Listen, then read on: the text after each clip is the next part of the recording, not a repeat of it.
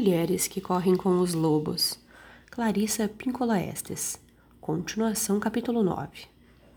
A mulher medial, a que respira debaixo d'água. Na história é feita uma interessante concessão. Em vez de abandonar seu filho ou de levar seu filho consigo para sempre, a mulher foca leva a criança em visita aos que vivem no mundo oculto. A criança é reconhecida como um membro do clã das focas através do sangue de sua mãe. Ali no lar subaquático, ensinam-lhe os costumes da alma selvagem. A criança representa uma nova ordem na psique. Sua mãe foca soprou um pouco do seu próprio ar, um pouco da sua própria animação especial, para dentro dos pulmões da criança, transformando-a, portanto, em termos psicológicos, num ser intermediário, um ser medial, um ser capaz de construir uma ponte entre os dois mundos.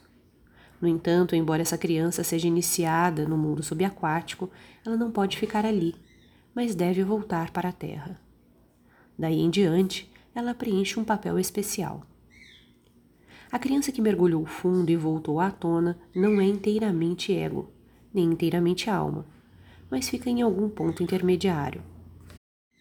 Existe no âmago de todas as mulheres o que Tony Wolff, uma analista junguiana que viveu na primeira metade do século XX, chamou de mulher medial.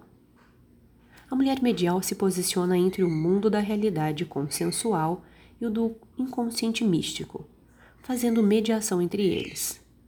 Ela é o transmissor e o receptor entre dois ou mais valores ou ideias. Ela é a que dá a luz a novas ideias. Transmuta velhas ideias por ideias inovadoras. Faz a comunicação entre o mundo do racional e o do imaginário. Ela ouve coisas, sabe coisas, e o presente o que virá a seguir.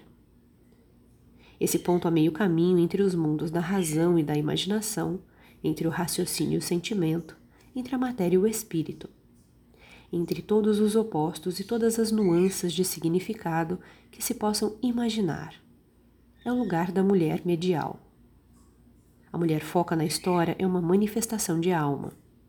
Ela é capaz de viver em todos os mundos. No mundo superficial da matéria e no mundo distante, ou mundo oculto, que é o seu lar espiritual. Mas ela não consegue ficar muito tempo na Terra. Ela e o pescador, a psique egóica, gera um filho que também consegue viver nos dois mundos, mas que não consegue ficar muito tempo no lar da alma. A mulher foca e a criança formam juntas um sistema na psique da mulher, que é bem parecido com um mutirão para apagar um incêndio com baldes. A mulher foca o self da alma, passa pensamentos, ideias, sentimentos e impulsos de dentro d'água até o self medial que por sua vez leva os mesmos até a Terra e até a consciência no mundo objetivo. O sistema também funciona no sentido inverso. Os acontecimentos da nossa vida diária, nossos traumas e alegrias passadas, nossos temores e esperanças para o futuro, todos são passados diretamente à alma, que tece seus comentários nos nossos sonhos, manifesta seus sentimentos através do nosso corpo ou nos fisga com um momento de inspiração, com uma ideia na ponta. A mulher selvagem é uma combinação de bom senso e senso da alma. A mulher medial é o duplo de si mesma e tem também essa dupla capacidade. Como a criança na história, a mulher medial pertence a este mundo, mas tem condição de viajar até os recessos mais profundos da psique com facilidade. Algumas mulheres nascem com esse dom. Outras mulheres adquirem essa capacidade.